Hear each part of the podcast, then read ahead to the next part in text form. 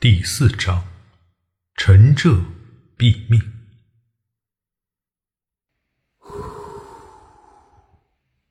口中呼出的热气，转眼化作白雾，飘散在寂静的长街。贾谊沉稳地走在石板路上，右手扶着腰间三尺长剑，身上几千片铁片结成的黑色鱼鳞铠。随着脚步哗哗作响，身后则是黑压压的一百持戟虎奔卫。这一排人虽然静声不语，但从整齐的阵列之中，不可抑制地散发出一股杀戮之气。到了，是一家看起来较为普通的宅院。门口的家丁。战战兢兢的迎上，问道：“呃，不知君爷有什么事儿？”这里可是陈浙府上。贾谊客客气气的问道：“是是，呃，大人是？在下晋奏曹阴阳校尉贾谊，奉世子之命前来拜见陈浙大人。”阴阳校尉贾谊，家丁暗地里摇头。没听说过，不过这些年校尉、中郎将多如牛毛，自己没听说过也没什么可奇怪的。我我家主人尚在歇息，能不能请将军迟些再来？家丁底气稍稍足了些，比起自家大人，校尉还差了好几个关节。贾谊笑了笑，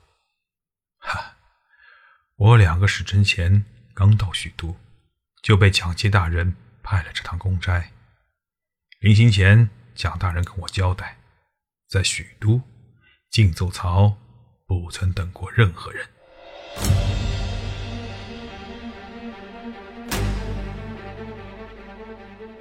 贾谊推开瞬间面如土色的家丁，大步踏入院中，高呼道：“陈哲大人！”晋奏曹阴阳校为假意，奉蒋济大人之命，特来向你借一样东西。百名虎贲卫平举长戟冲入院中，迅速地控制了局面。院子里的家丁和使女一点反抗的念头都没有，缩在墙角里瑟瑟发抖。这种景象，许都城里已经上演了太多次。所谓的豪门世家。全族覆灭，只不过一朝一夕之间，何况一个小小的侍郎？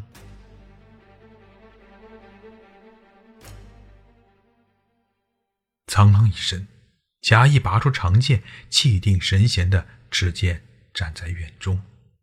他不急，对于名流青史，他一向很有耐心。过了。一盏茶的时间，陈浙穿着整洁的朝服走进院子。他已年逾六十，须发洁白，一脸风霜。四十年前，他只不过是个书佐，历经黄巾之乱、群雄逐鹿，一直到现在的三方鼎立。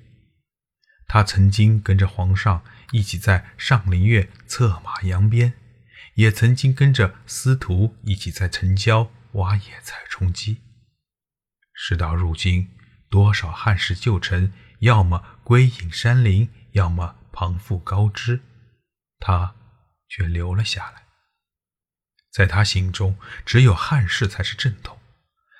曹操虽然现在权倾天下，那又如何？董卓呢？李傕呢？吕布呢？袁绍呢？贾谊看了陈浙半晌，说道：“舒墨家甲胄在身，不能行礼。”陈浙却做了个揖：“不知道将军要见老朽何物？”贾谊道：“陈大人，二月二十日，你身在何处？”二月二十日啊。陈浙皱起眉头，努力回想。好像应邀去了魏凤家的家宴，当时喝得酩酊大醉，被人送了回来。席间发生了什么事吗？好像不太记得了。贾谊又道：“陈大人，魏王亲征西蜀叛贼，留下世子监国，许都一直都不怎么太平。最近又因为夏侯渊将军在汉中阵亡。”更是流言纷纷，人心惶惶。世子觉得要借陈大人头颅一用，以稳人心。陈彻听罢，沉默了一会儿，道：“这次是什么借口？”魏峰上报进奏曹，陈彻酒后胡言，辱骂魏王，心系帝国，意图谋反。魏峰。陈浙皱眉道：“想不到这一时名士，竟是个卖友求荣之辈。”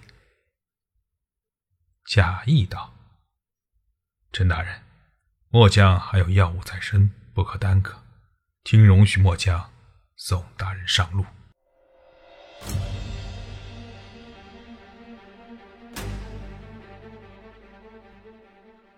陈彻。撩起下摆，朝汉地公爵方向恭恭敬敬的跪下，喃喃道：“陛下，来生再见。”贾谊扬手，剑气凛冽，面前之人身首异处。长剑归鞘，贾谊看着旁边一名小校尉。将陈澈的头颅装进木匣，房内突然冲出一个披头散发、手持利剑的人，尖叫着向贾谊冲来。还未等这人近身，贾谊身边的虎贲卫们平举长戟，已将来人刺翻在地。贾谊皱着眉头上前查看，发现倒在血泊中的竟是一个十三四岁的少女。应该是陈哲的女儿吧？他摇摇头，蹲下，将手指搭在少女颈间，脉搏越来越弱，眼看活不成了。少女清秀的脸庞上满是恨意，狠狠地瞪着贾谊，只是眼光却渐渐的涣散。贾谊叹了口气，刚想说些什么。却看到一个三十多岁的少妇哀鸿一声，冲了出来。贾谊挥手止住了虎贲卫，剑鞘平举，将少妇颠倒在地。少妇嘶哑着喉咙，恶贼畜生之声不绝于口。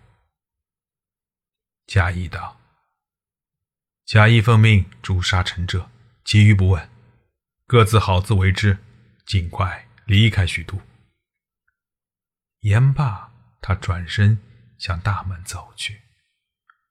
刚出了大门，却意外看到了一个人。此人身材修长，面容白净，长髯及胸，看起来一表人才。贾谊道：“魏峰大人，你怎么来了？”魏峰面容悲戚道：“特来为陈大人收尸。陈大人一死。”留下的孤儿寡母没人照顾，他们可怎么活下去啊？听蒋济大人说，陈浙是被魏凤告发后，世子曹丕下令杀一儆百的。但现在看魏凤的表情，似乎跟这事完全无关一般。贾谊道：“魏大人，你现在进去，不怕被陈浙的遗孀辱骂吗？”魏逢仰头，一脸浩然正气。在下跟陈浙虽是莫逆之交，但他对魏王屡有攻讦，在大义之前，只好舍弃小义了。虽然在下如此行事，肯定会被误解，但在下自己问心无愧，也就自然不在乎他人言论。贾谊哼了一声，哼。那魏大人稍后可要好好安慰一下陈哲的遗孀，她刚死了丈夫和女儿。魏逢点头。贾将军，覆巢之下，安有完卵？想必陈令君女儿之死，也是将军迫不得已才下的手，在下不会责怪你的。说完，他将衣帽弄得歪歪斜斜、跌跌撞撞的扑进大门，嘶声嚎哭：“何必呀？何必如此啊！”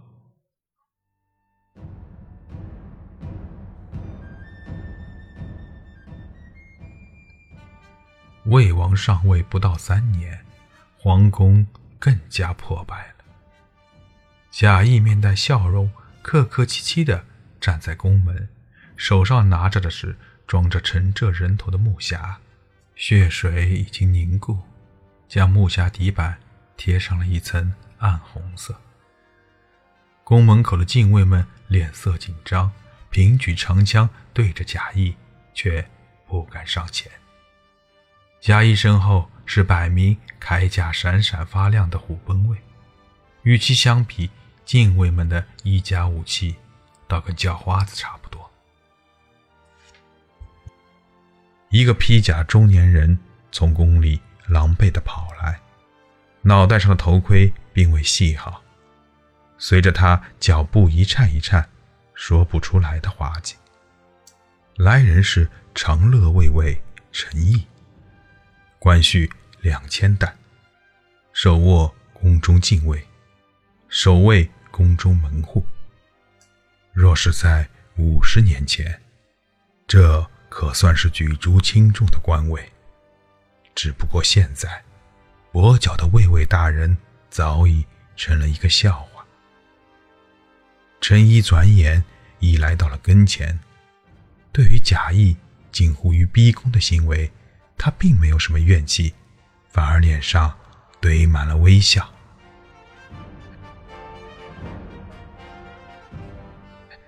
贾老弟，回来了，怎么也不说一声？几年不见，你可是越发精神了。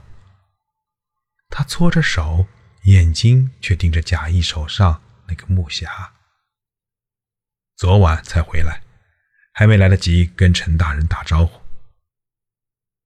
陈毅。也算是许都的熟人，贾谊并不想把关系搞僵。世子命兄弟把这个东西交给你，由你转交给皇上。这个是陈浙的人头。陈毅眉毛颤了一下，试探着问：“真是世子的命令？”贾谊依旧微笑：“这……这……”这让兄弟很难办，贾大人，你能否把这个木匣交给其他人，由其他人转成皇上？陈大人，兄弟做不了这个主。陈毅咬了咬牙，脸色苍白的接过木匣。贾谊轻声道：“陈大人，事情办完之后，兄弟在老地方等你。”陈毅震了一下，勉强点了点头。